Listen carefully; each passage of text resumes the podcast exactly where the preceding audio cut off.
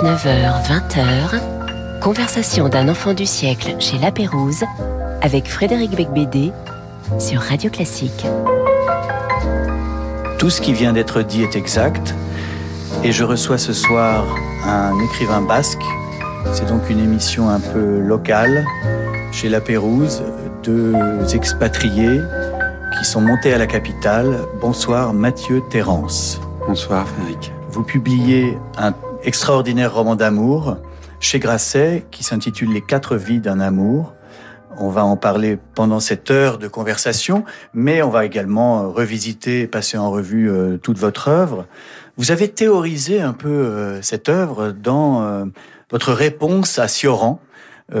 Sioran, comme le savent tous nos auditeurs, est l'auteur de De l'inconvénient d'être né.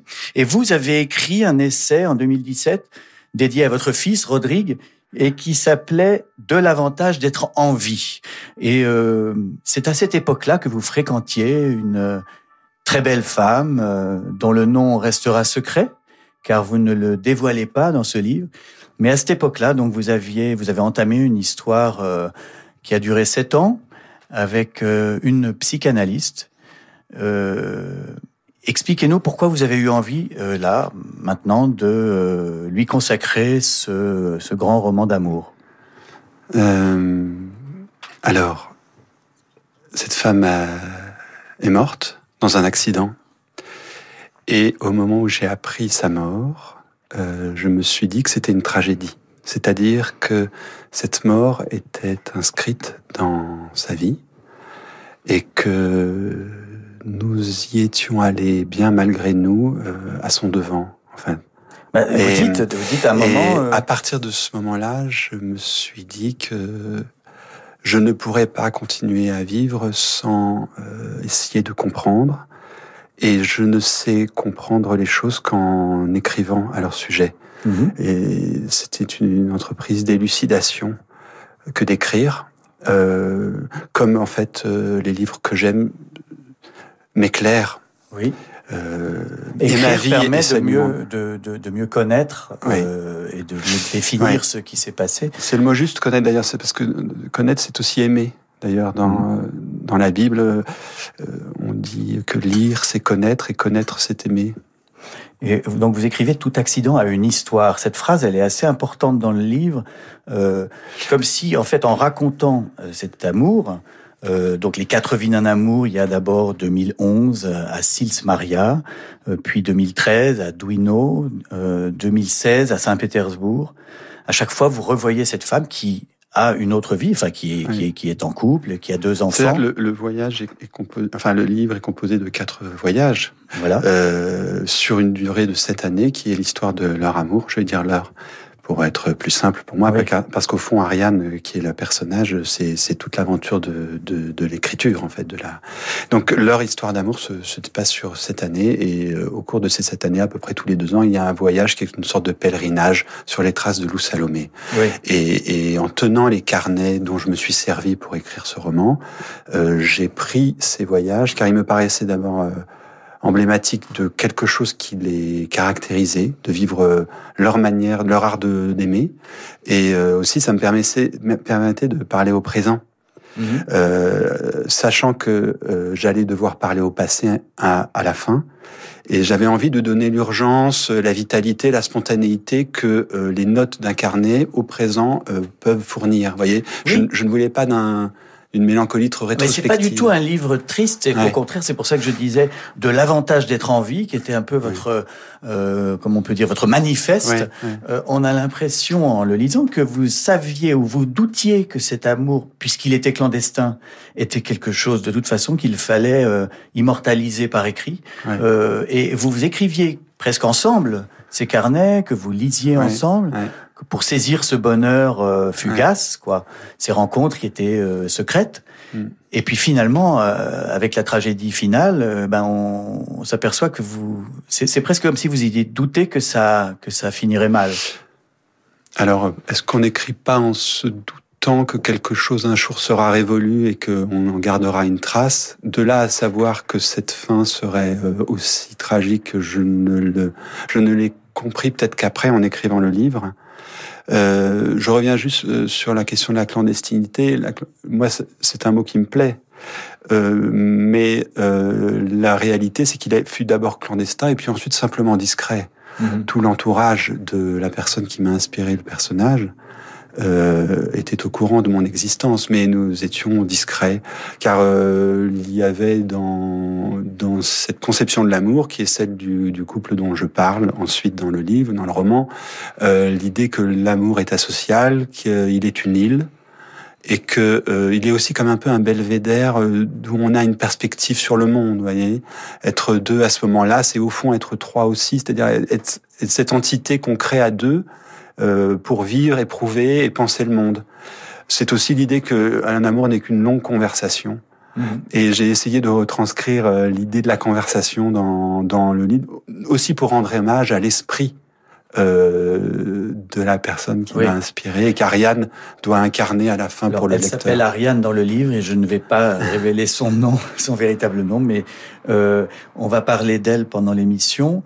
Merci d'avoir parlé de conversation puisque nous sommes euh, dans cette émission qui s'intitule Ainsi et de Belvédère puisque c'est mon nom de famille, Frédéric Belvédère. euh, tout de suite, votre premier choix musical, c'est euh, donc une jeune pianiste polonaise, Ania Rani, Hawaï, Oslo en 2019. Euh, pourquoi ce choix?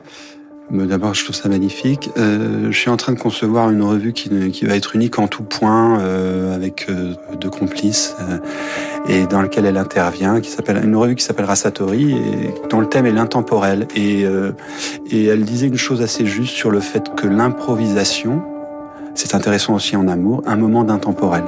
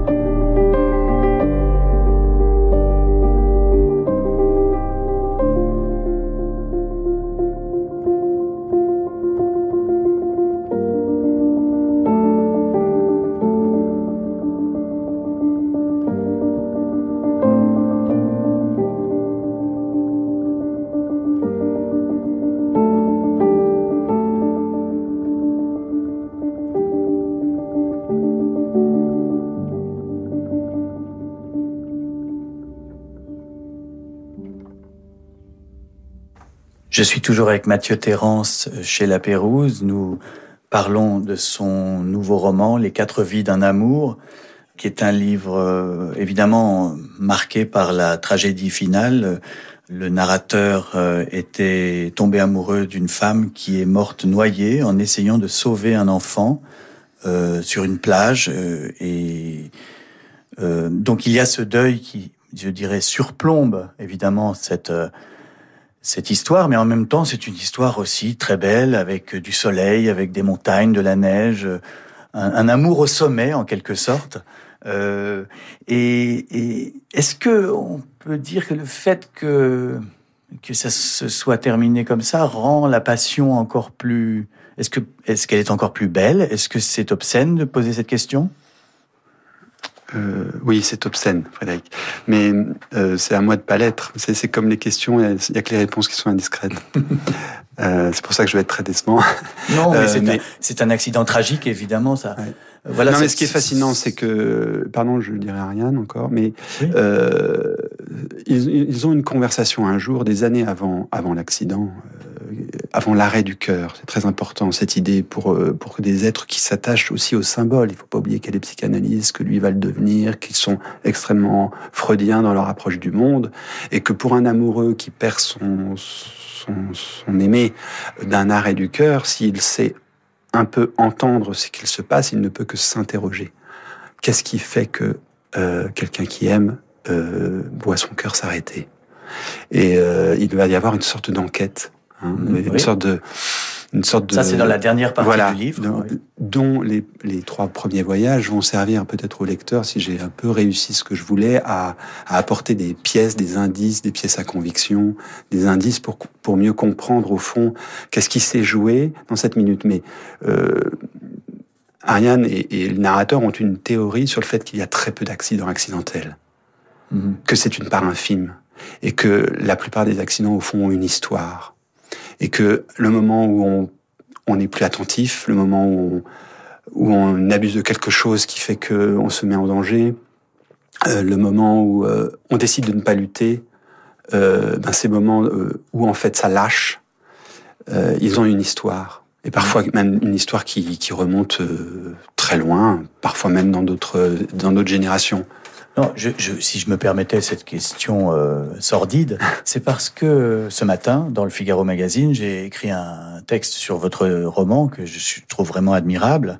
Le euh, texte ou le roman? euh, Les deux. Et, euh, et c'est vrai que dans ce, cet article, j'évoque les grands romans d'amour, Anna Karenine, Madame Bovary. À chaque fois, l'héroïne finit mal. Euh, et c'est ce qui s'est passé là aussi. Alors bon, c'est très très c'est très étrange, comme si vous aviez vécu finalement selon une sorte de de trame préétablie de la passion amoureuse. C'est d'autant plus. C'est toujours la femme qui meurt à la fin. C'est d'autant. Alors peut-être bon là on va parler de peut-être que il va falloir que peut-être les choses s'équilibrent en termes de, de d'écrivains et de femmes qui écrivent et qu'elles finiront. Il y aura aussi un jour beaucoup plus d'hommes qui meurent euh, dans l'histoire de la littérature. Les choses vont peut-être s'équilibrer petit à petit, mais en l'occurrence, euh, euh, oui. Enfin, je, je, je, je, sais pas quoi répondre. Non, mais est-ce que je vous embête parce qu'en fait, c'est un roman, donc euh, un roman comme comme dit le mot, c'est romancé, c'est fictif, mais qui est basé sur une histoire vraie. Et c'est là où tout se complique parce que vous, on le sent dans votre voix, vous êtes ému d'en parler et vous avez écrit, euh, vous avez mis longtemps à, à oser écrire sur cette. Euh, j'ai mis cinq ans, mais voilà. J'ai mis cinq ans pour que l'émotion, euh, euh comment dirais-je, euh, décroît et que ce soit en fait, quand, quand j'ai eu ce livre à écrire, que le destin m'a imposé cette écriture et que, au fond, c'est le seul livre que je n'avais pas envie d'écrire qu'il a fallu euh, écrire, euh, c'est assez, enfin, tous les livres de deuil, peut-être tous les auteurs de livres de deuil disent ça, mais euh, il a fallu. Euh, au début, j'avais envie d'écrire un beau livre. Et puis je me suis dit non, s'il faut être digne de l'histoire, il va falloir que je sois intelligent. Alors je sais pas si je l'ai été, j'ai mobilisé la plupart de mes neurones, mais j'ai ce que j'ai. Hein. Je ne sais pas si j'ai fait ça bien, mais le, le résultat, c'est que j'ai essayé de comprendre. Et, et, en fait, en essayant de comprendre, on, on, rend la beauté aux choses. En fait, alors bon, vous me faites l'amabilité de, de, de, me dire que c'est assez réussi. Euh, ben j'ai essayé de comprendre. J'ai essayé d'être intelligent avec quelque chose qui, dans un premier temps, vous apparaît totalement aberrant. Oui. C'était. Bah, sur le coup, c'est évidemment un choc épouvantable. Euh, euh, et d'ailleurs, la, la, fin du livre est, est très bouleversante. Euh, vous terminez le, le, roman sur un, un poème, un poème euh, très pur, au fond, très. Euh, bah, que je vais vous demander de lire tout de suite, comme ça le, nos auditeurs vont comprendre de quoi je parle. Ça suffit, je vais la boucler. Euh, donc bon courage à vous, Mathieu Terrence, pour lire la page 313 à 315. Ce n'était pas nous, les bouches fermées sur les mots qui n'embrassent pas. Au-dessus de Sils Maria, l'herbe nous suivait par millions. On écoutait les grillons. C'était du présent qui reste, du présent qui insiste. On voyait si loin que l'on se sentait durer. La femme en or brillait par sa modestie.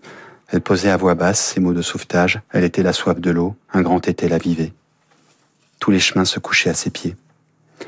Elle s'est absentée du jour, des glycines et des nuits à part. Elle s'est absentée des voitures et des avions, de ce qu'il y a entre deux points pris au hasard.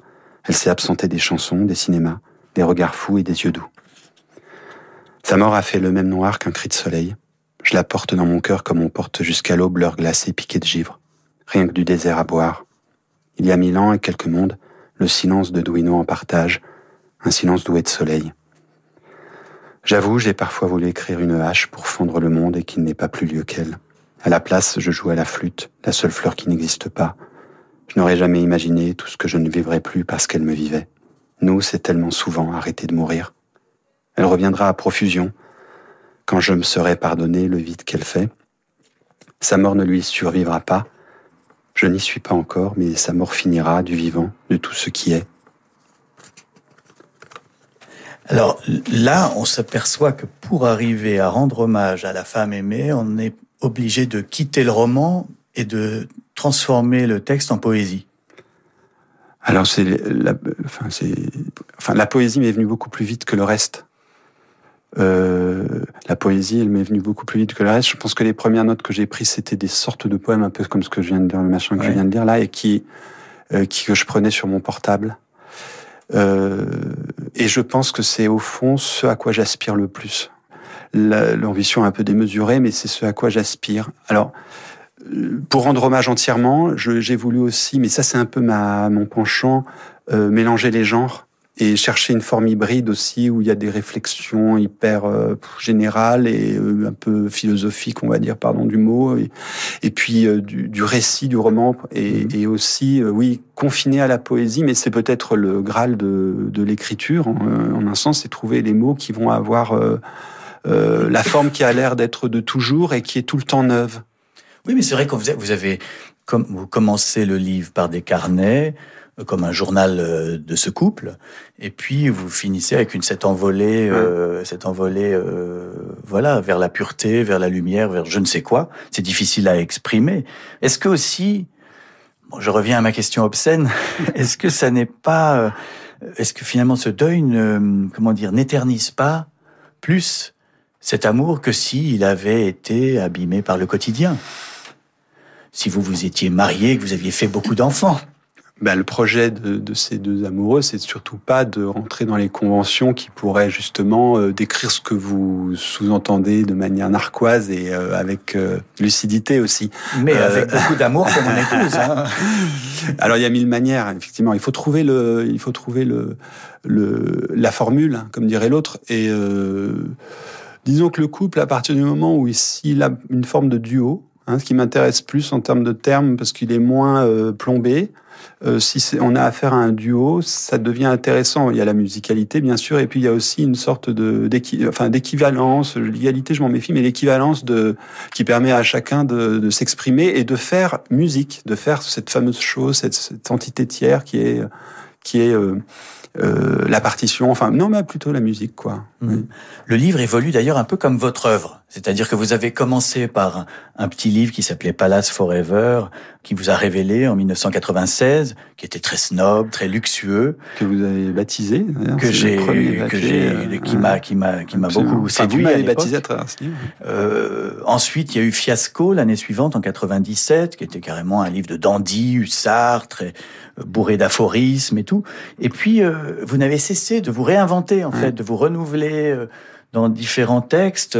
Vous avez essayé d'écrire la suite du portrait de Dorian Gray, par exemple, Journal d'un cœur sec en 99. Puis c'était la fin du dandisme. Enfin, dans, un, oui. dans, un sens, en un sens. Oui, mais c'était l'adieu au dandisme. Mais d'une certaine manière, euh, vous faites encore euh, dans ce livre œuvre de dandy puisque vous faites de votre vie une œuvre d'art ce qui est la définition même du dandisme. Mm. Donc, euh, peut-être que ce soit volontaire ou involontaire, vous n'en sortez pas. Vous savez, les dandys sont des, sont des maniaques, et, euh, mais le dandy absolu, ce serait celui qui n'aurait que sa vie comme œuvre. Moi, j'écris des livres, donc je suis un, oui. J'ai un peu fauté. Finalement, oui, vous êtes. Ouais, j'ai raté le bac d'Andy. Bon, je vous rassure, on est nombreux dans ce cas. Mais cette intransigeance qui est la vôtre, euh, vous sacrifiez tout confort pour garder votre liberté. Vous critiquez beaucoup dans ce livre la mollesse, euh, l'amnésie, la déprime. Euh, ce que vous appelez la littérature d'ameublement. Mmh. On sent euh, quand même que c'est aussi un livre de combat et que vous, vous meniez ce combat ensemble avec oui. Celle qui est appelée Ariane dans le livre. Oui, en un sens, c'était la conversation était euh, le moment d'élaboration, de réflexion sur le monde euh, tel qu'il ne va pas. Mais il est vrai que dans ma trajectoire, que la gentillesse de, de vouloir esquisser, il y a, eu. Euh, moi, je, je regrette qu'on ne prête pas aux écrivains plus le, ce qu'on accorde facilement aux peintres, c'est-à-dire des périodes. Je trouve que à partir du moment, moi j'ai senti ça, le piège un peu, enfin, le, de, de, de, se conformer à un moment à un succès, à un moment, bon, j'ai des facilités pour les formules. Ah oui, vous auriez pu continuer à faire ça toute votre vie. Toute ma vie. Et ça, et à ce moment-là, j'ai flippé. Et je me suis dit, mais c'est pas tout à fait ce que je veux. J'ai envie de me découvrir encore. Ce serait très référencé. Et euh, pour moi, euh, voilà, j'avais envie de me découvrir. Et, et, et, je pense que les livres, ils ont des périodes, effectivement, comme les peintres ont des périodes. Oui, mais ça coûte cher. Je veux dire que, par exemple, euh, bon, dans le livre, l'écrivain est très fauché, etc. Il, il dit, à un moment, j'ai publié plus de livres que je n'ai de lecteurs. Oui, c'est tout à fait vrai. ça va peut-être changer avec vous, mais c'est entièrement vrai. Je sais pas pour me vanter. Hein. Non, non, mais on va, on va essayer de s'employer quand même à vous trouver quelques lecteurs. Euh, et, et, les gens qui nous écoutent, vraiment, je vous engage à lire ce livre qui est de toute beauté. Alors, votre deuxième choix, c'est l'été, parce qu'il faut quand même euh, arrêter de plomber l'ambiance. Euh, et c'est bien sûr Antonio Vivaldi, extrait des quatre saisons.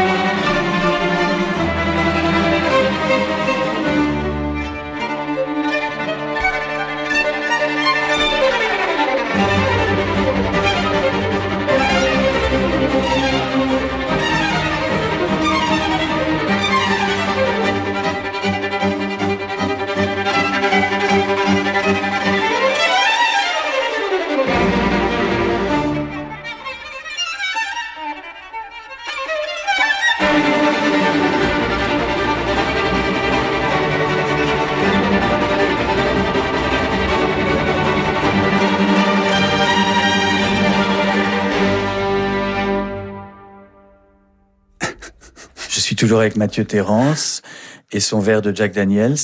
Et ce n'est pas de la publicité, mais nous, justement, nous y venons. Voici la page de publicité. Ce week-end, retrouvez Fabrice Lucchini dans une lecture de Notes sur Chopin d'André Gide.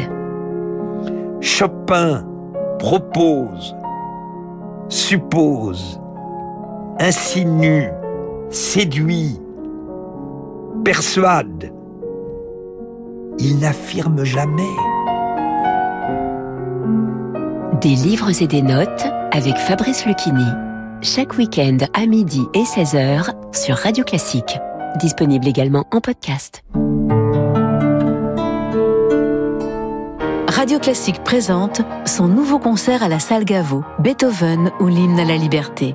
Une soirée musicale d'exception où Franck Ferrand retracera le destin hors norme de l'un des plus grands compositeurs de l'histoire, en compagnie de l'un de ses meilleurs interprètes, le pianiste François-Frédéric Guy.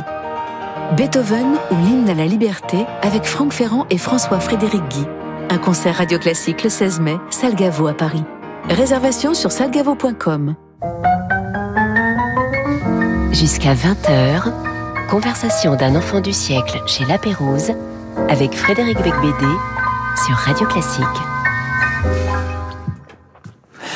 Nous sommes toujours euh, chez La Pérouse et sur Radio Classique avec Mathieu Terrence qui publie Les quatre vies d'un amour chez Grasset, grand roman d'amour. Alors ça fait longtemps qu'un écrivain n'a pas déclaré un si bel amour par écrit, sans mièvrerie. Et ce livre, moi, il m'a fait tomber amoureux de, euh, de Ariane. Euh, par Ah, exemple, J'ai un peu réussi. mais oui, c'est réussi. Elle se jette nue dans un lac gelé, euh, et c'est à ce moment-là que finalement elle inaugure votre amour, parce que vous vous, vous dites mais cette nana est complètement dingue. Elle se jette. Vous-même, vous avez du mal à, à la suivre Oui, dans l'eau gelée. Hein, c'est frileux. Maria dans la montagne. Mais mais en même temps, ça c'est le début du livre. Et puis à la fin, de quoi meurt-elle? Exactement du même geste, en se jetant dans dans, dans la mer euh, sur une plage pour sauver un enfant qui est en train de se noyer. Donc Ça va même un peu plus loin parce que euh, Ariane écrit des livres et euh, au moment du deuil de cette année d'hiver, hein, de cette année de fantomatique un peu, euh, il reparcourt ses livres en les lisant pour son sa fameuse enquête pour comprendre le pourquoi de cette tragédie. Et il y a dans ses livres une chose qui le qui le, le terrasse, c'est-à-dire qu'il est annoncé quand même presque texto euh, ce qui va lui arriver. Et un peu parce qu'elle a des, des, des centres d'intérêt qui convergent vers sa propre, euh, ses propres tourments, et aussi parce que euh, elle va parler, euh, elle va évoquer Virginia Woolf qui se, qui se noie, et en des, en des phrases, en des pages qui sont saisissantes de, de préscience, en fait. Oui, mais Euh, alors là, je vous retourne le compliment, mon cher Mathieu Terrence. Parce que si on regarde votre œuvre, euh, vous avez écrit sur Mina Loy euh, un essai en 2017. Mina Loy, c'est une muse, notamment d'Arthur Cravant, et qui était donc amoureuse d'un homme qui, est- qui a disparu en mer, qui était noyé. Oui. Euh, vous avez écrit un livre sur une très belle serveuse, un peu toxicomane et, et balnéaire, euh, Le Talisman, en 2016. Elle aussi, c'est une euh, femme que vous avez aimée et qui a disparu, qui est morte. Euh, vous avez écrit un recueil de nouvelles intitulé Les filles de l'ombre. Je dirais qu'il faut quand même se méfier de Mathieu Terrence, parce que Mathieu Terrence est addict aux femmes fatales. Oui. Est-ce que vous, vous trouvez pas ça aussi, euh, de même que dans l'œuvre de votre euh, ou amante fatalisé, hein, ou fatalisé. La, Qu'est-ce fat- qui se la passe fatalité, les... Est-ce que vous, vous, vous portez la poisse? Euh, en fait, je, j'espère tout le contraire. Mais c'est là où il y a eu une, une des choses que comprend le narrateur dans le livre euh, Les quatre vies d'un amour, c'est-à-dire que euh, avoir un, une intense, euh, un sentiment, une intense intuition de l'autre euh, blessé, en, ce qui me concerne de, de, de femmes que je peux aimer, peut activer en moi euh, quelque chose que j'ai appelé le syndrome de Saint Bernard. Et en fait, on ne sauve pas les gens. Et je ne suis pas sûr encore de l'avoir entièrement accepté, cette chose-là. Vous êtes attiré par des, C'est plus qu'attiré, parce que ce des serait... personnes fragiles, quoi. À l'heure actuelle, c'est plus C'était pas attiré dans le sens... euh, Il y avait une intense harmonie, parce que euh, peut-être je me mets sur une fréquence à cause de mon histoire personnelle euh, de ce qui est euh, froissé ou de ce qui est fêlé. Et c'est cette intense harmonie rare qui fait que peut-être j'ai pu compter pour pour les personnes qui m'ont inspiré des livres et en l'occurrence pour le personnage d'Ariane. Il y a un moment où l'autre ne peut se confier qu'à celui qui veut entendre. Voyez Il n'y a pas de parole sans écoute, en fait. Et je suis une écoute à un moment. Peut-être que c'est c'est ma seule, ma seule qualité. Non, il y en a d'autres. Vous êtes une sorte de, de poète quand même. Il y, a, il y a des pages qui sont vraiment rimbaldiennes. Euh, si jamais j'étais méchant, j'aurais pu dire que c'est un peu ce livre, c'est un peu non, mais c'est un peu Rimbaud chez les bobos, si vous voulez. Mm. Donc euh, euh, ça vous ferait un surnom qui serait Rimbobo, mais euh, c'est un peu nul, donc on, on- on ne va pas le faire. Mais c'est vrai que vous, y a, il y a- vous vous moquez aussi beaucoup de l'entourage de Ouais. euh, de cette Mais Rimbaud héroïne. est parti après tout, lui aussi. Oui, bien sûr. Et euh, bien sûr. il y a une sécession qui, a, qui opère. Oui, alors ça, c'est, je ne sais pas à quoi je la dois. Euh, plus le temps passe, plus je, moins je m'accorde de mérite et plus je me vois le fruit de, de, de nombreux euh, déterminismes, de, de, de nombreuses Oui. filiations. Et mais euh, je, oui, il y a, y a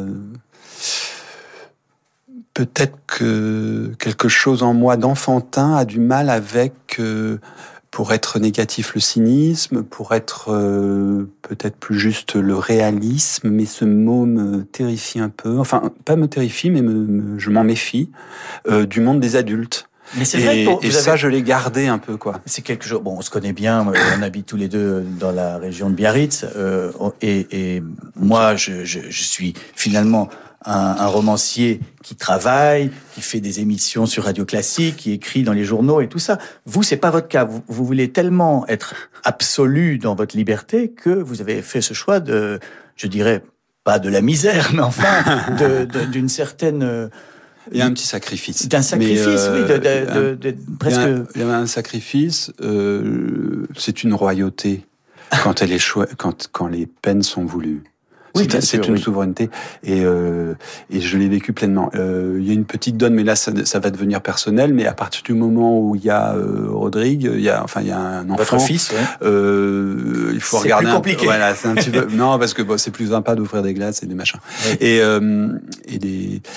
Donc Et ça, ça change Noël, un peu la donne, mais pas tant que ça. Et puis maintenant, je, je en fait, j'ai fait, le- en fait, j'ai fait le plus dur. Mais euh, pour la question du, de l'intransigeance, enfin, je- si Oui, c'est oui, si bien ça que vous, dont vous parlez. Oui. euh, Bah, vous n'êtes pas nombreux dans ce cas, hein, vous savez. Les Alors- écrivains qui se consacrent exclusivement à leur écriture, il y en a pas beaucoup en a- France. Hein. Oui, mais quand on connaît un peu l'histoire littéraire, il n'y a pas de, euh, il y a pas de recette. Hein. Tout, tout, Raymond Roussel est milliardaire, il vit dans son wagon. Enfin, c'est plutôt une sorte d'indépendance qui me, qui me, qui comptait pour moi. Euh, Vous voulez le- dire c'est pas vraiment un choix? C'est pas vraiment pas un un- choix, mais surtout il n'y a pas, il y a pas une pureté égale, euh, égale sacrifice pauvreté. Il n'y a Oui. pas, il y a pas une saloperie égale richesse. C'est pas, c'est pas tout à Merci, fait ça me, fait, ça me rassure. non, mais c'est plutôt un état d'esprit parfaitement euh, imperméable au, au dictat du plus grand nombre, quoi. Et ça, Oui, ça, il faut un peu s'accrocher. important. Et Ouais. ça dépend au fond après de quelle que soit la formule. Et ensuite, il y a une petite mystique, mais là qui ne concerne que moi, c'est l'impression que euh, c'est avec des noms à des choses que j'aurais pu faire pour euh, que les choses se passent mieux. Et j'ai appris euh, assez tôt hein, ce Ouais. que j'aurais dû faire. Euh, ça va me coûter un jour une phrase. Et je suis sûr que, par exemple, dans le livre, s'il y a des phrases qui vous ont plu, c'est parce que euh, elles ne peuvent venir que d'un moment où je me suis, c'est vraiment une superstition, où j'ai refusé de collaborer. Ah, le mot est fort. Mais c'est vrai que quand, par exemple, on, on lit euh, dans tous les journaux les listes des best-sellers, Je ne Euh, suis pas. Ça, bon, c'est la première info. Moi, je n'y suis plus. Euh, et, eh bien, oui, ça, ça ça insinuerait qu'il faut avoir du succès ou vendre beaucoup d'exemplaires pour avoir du talent, ce qui est absolument dégueulasse. Je voudrais le dire. Et c'est important que quelqu'un le dise officiellement. Il n'y a pas de lien entre le nombre d'exemplaires vendus et le talent. Alors, je- on va faire le jeu maintenant qui est dans cette émission. À chaque émission, il y a un jeu. Devine des citations. Oui. Donc, je vous dis des phrases que vous avez écrites dans, dans vos livres. Vous devez deviner dans lequel de vos livres vous avez écrit ceci. Euh, il y aurait pire que ce jeu, ce serait de dire à quelqu'un le titre d'un livre et il devrait dire une phrase de son livre. En fait, je ça, ce serait pire. Bonne idée. On va faire ça. Euh, donc je suis content. Après. Je vais me voter là, mais je me dis il y aurait eu pire. Non, mais c'est en fait c'est plus un prétexte pour parler de la phrase après. Alors, première phrase. Le culte des choses admirables représente l'essentiel de l'idéal humain, et c'est dans l'enfance que cette aptitude se fonde. C'est un peu pompeux. Alors, mais euh, j'aime bien ce que ça dit. J'aime bien le ah sens. je, la relis. Le culte des choses admirables représente l'essentiel de l'idéal humain. Pas de l'avantage? C'est dans Minaloy éperdument, 2017. Euh, et c'est dans l'enfance que cette aptitude se fonde. Non, je, je, cite ce livre parce que je le répète, il y a six ans déjà, donc c'était l'histoire d'une noyade. Déjà. vous, vous, touchez le point sensible, vous êtes très, très perspicace. Il y, a, il y a pire, enfin, où il y a plus grand, où il y a plus beau. La personne qui m'a inspiré, Ariane, je lui avais dit d'écrire sur Minaloy. Et je lui ai tellement parlé ce soir-là, on a dîné ensemble, je lui ai dit, c'est un, et puis c'était une idée, je voulais, je, on se conseillait des choses, hein, mhm. beaucoup, beaucoup. Et euh, je lui ai parlé de Minaloy à la fin du repas, elle m'a dit, fais-le toi-même. Fais-le toi-même, arrête de m'emmerder. Pas arrête de m'emmerder, non. mais euh, tu as l'air de, d'être très animé par cette personne. Non, mais c'est vrai que, attention, Minaloy n'est pas morte noyée, mais en revanche, son amoureux, le poète-boxeur Arthur Cravant, euh, a disparu en mer en, au Mexique. Et comme Arthur Cravant était une figure absolue de mon adolescence, euh, évidemment, les gens qu'on aime, on, aime ceux qu'ils aiment. Et je me suis dit, mais il a été marié. C'est un, cet Olibrius invraisemblable, vous voyez, ça arrive même à des gens très bien, très très, très euh, bizarre. Et euh, je me suis intéressé à cette femme qui m'a paru encore plus aimable que, que, alors, troisième choix musical de Mathieu Terrence. Mais après, on continuera le jeu Devine tes citations. Hein, vous n'y couperez pas. Euh, c'est Mike Lazarev, compositeur ukrainien. Oui, j'ai pas fait exprès, c'est pas de la démagogie, je l'ai compris après vous avoir parlé. Et alors, il est intéressant, Mike Lazarev. D'abord, il a un talent immense, il est né en 77. Il a longtemps, euh, enfin c'est du piano et euh, il a il a récupéré un vieux piano Hoffman pour euh, pour pour il l'a trafiqué de manière à ce qu'il ressemble au piano sur lequel il a appris quand il avait 6 ans à jouer du piano et il a inventé le pianisme spatial.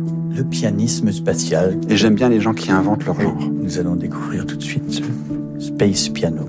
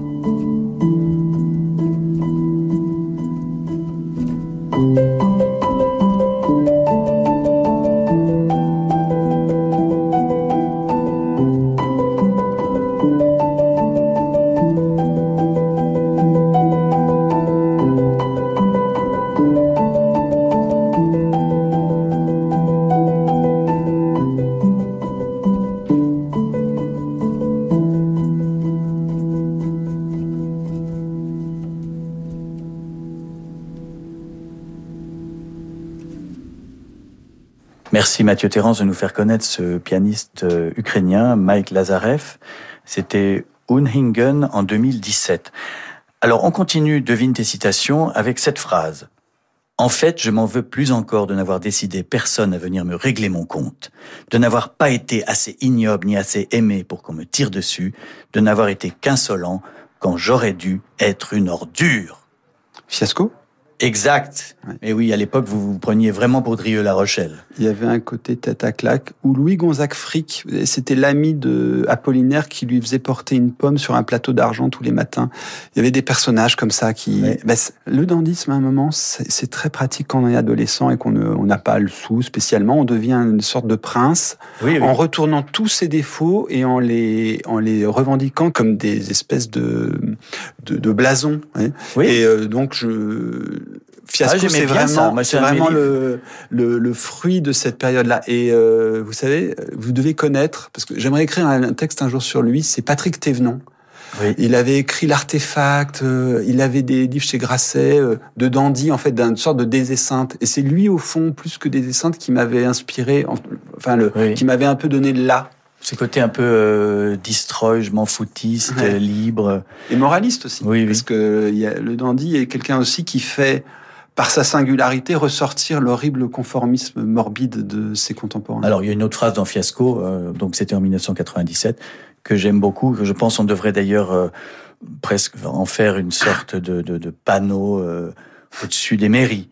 Qui peut se vanter d'avoir gâché sa vie de A à Z? Voilà, bon, ça c'était donc c'était vous à l'époque. Oui, c'était, mais c'était, en fait, par exemple ça, mais des, des Et palaces- finalement, vous l'avez peut-être réussi d'ailleurs à faire ça, de gâcher votre vie de A à Z.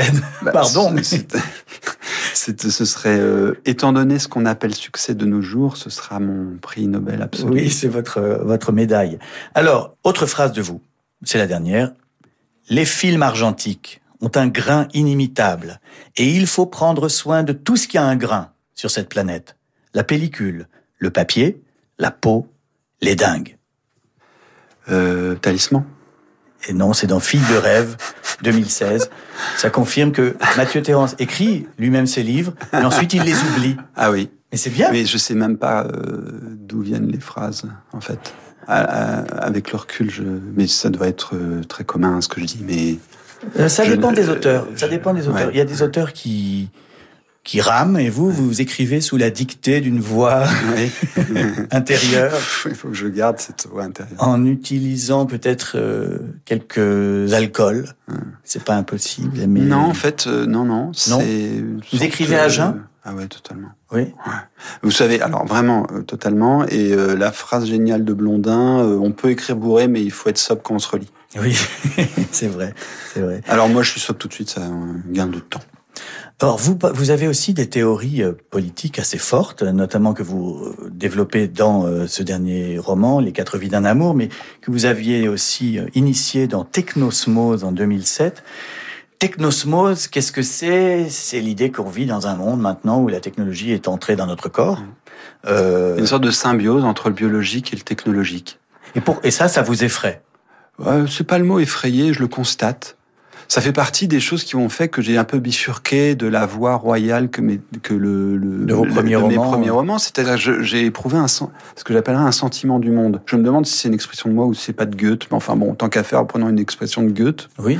C'est-à-dire, j'ai, j'ai, j'étais sensible à ce, avoir la, la conviction que quelque chose se passait qui n'était plus de l'ordre de l'évolution biologique ou de la révolution politique, mais qui se passait une question de mutation. Je, je, j'ai vraiment éprouvé que nous vivions une époque. Alors on pourrait j'ai essayé de la, de la qualifier, de la déterminer dans des ouvrages un peu plus euh, ennuyeux ou compliqués. Euh, nous n'étions plus dans les temps modernes. C'était un piège de nous qualifier de modernes, parce que dans ce cas, il n'y a plus d'avenir.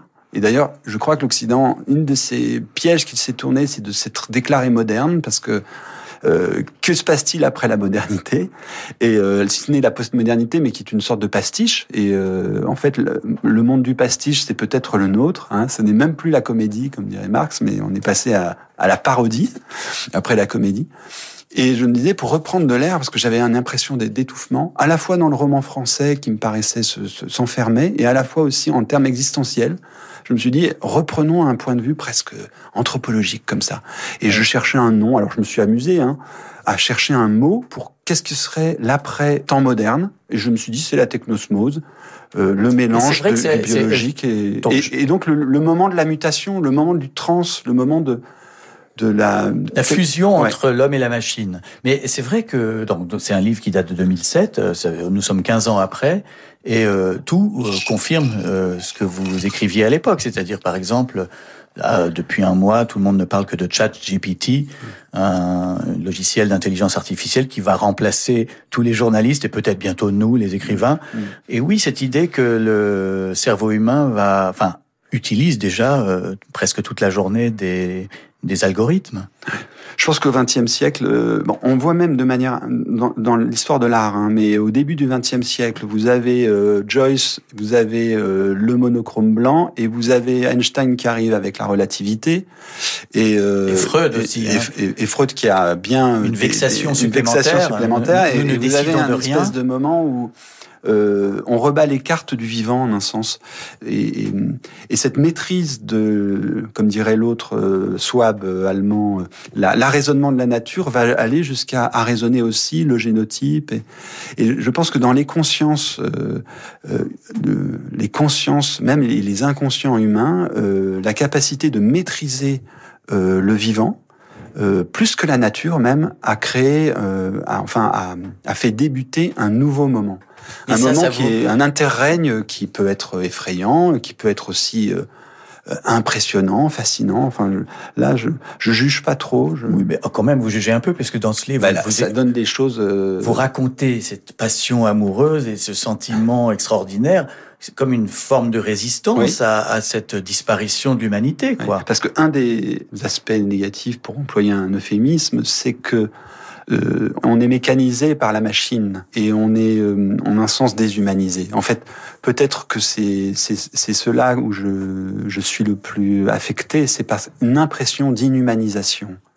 L'existence au fond n'est valable que fonctionnelle. On dirait qu'on ne peut trouver sa place qu'en termes de fonction dans la société, et que si vous n'avez pas une fonction, au fond, vous existez à peine, et on le fait sentir. euh, les gens, euh, on leur fait sentir ça euh, quand ils sont à la caisse de leur Shopee. C'est très simple. Hein. À partir du moment où ils sont en train de trier et d'enlever des choses de leur panier, ou de, moi je les vois, ou quand on compte ses sous avant de rentrer dans la, c'est que vous n'avez plus de fonction. Et ce qui était encore de la pauvreté est devenu de la misère. Ce qui pouvait avoir tout à fait sa noblesse, il n'y avait pas de problème de noblesse ou de rapport au- à la société selon ses revenus, est devenu un peu une honte petit à petit. En tout cas, c'est comme ça que je l'ai vécu. Et cette, ce moment où on inhumanise les êtres, il m'a semblé qu'il correspondait aussi à une autre façon de correspondre, de, de considérer le vivant, où euh, l'humain était, un, était facultatif en un sens. Alors donc, il n'y a plus que deux manières de résister à ce, ce totalitarisme euh, mécanique euh, que vous que vous décrivez. C'est euh, c'est l'amour et la littérature. L'art, l'amour, oui. Pardon, mais une éventuel changement de cap, ça peut être la révolution, ou alors une mystique qui peut être, voilà, enfin n'importe quelle mystique, c'est-à-dire un rapport à, à la vie qui la considère digne. Qui la considère non Quelle marchande, quelle qu'elle oui, soit. échappant à échappant. C'est un- c'est peut-être un peu euh, ridicule hein, ce que je dis, mais Non. euh, euh, ça, ça m'anime en un, en un sens, et ça a causé des livres. Mhm. Euh, votre dernier choix musical, c'est alors un autre grand résistant, Miles Davis, qui a dû affronter beaucoup de choses dans sa vie. Time After Time, qui est l'adaptation de la chanson de Cindy Lauper. euh, Alors Miles Davis, pour moi, c'est la personne qui, adolescent, m'a... Il s'est renouvelé tellement, il s'est inventé tout le temps, il a changé, comme Freud, il a changé deux fois de théorie, et ben euh, Miles Davis, il a changé trois fois de genre, Mhm. il a inventé un instrument, il a électrifié sa trompette, euh, il s'est habillé comme il se vivait. Euh, vraiment, ça reste un exemple magnifique, et je pense que Prince lui doit autant qu'à Jimi Hendrix.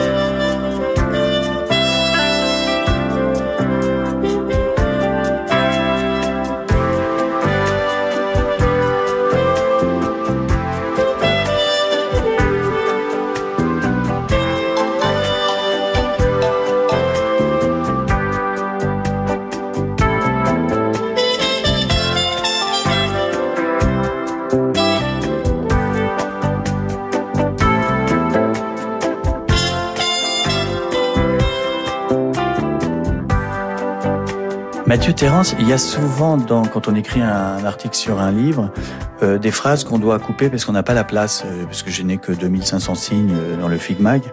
Alors je vais vous lire les phrases que j'ai malheureusement dû enlever de l'article.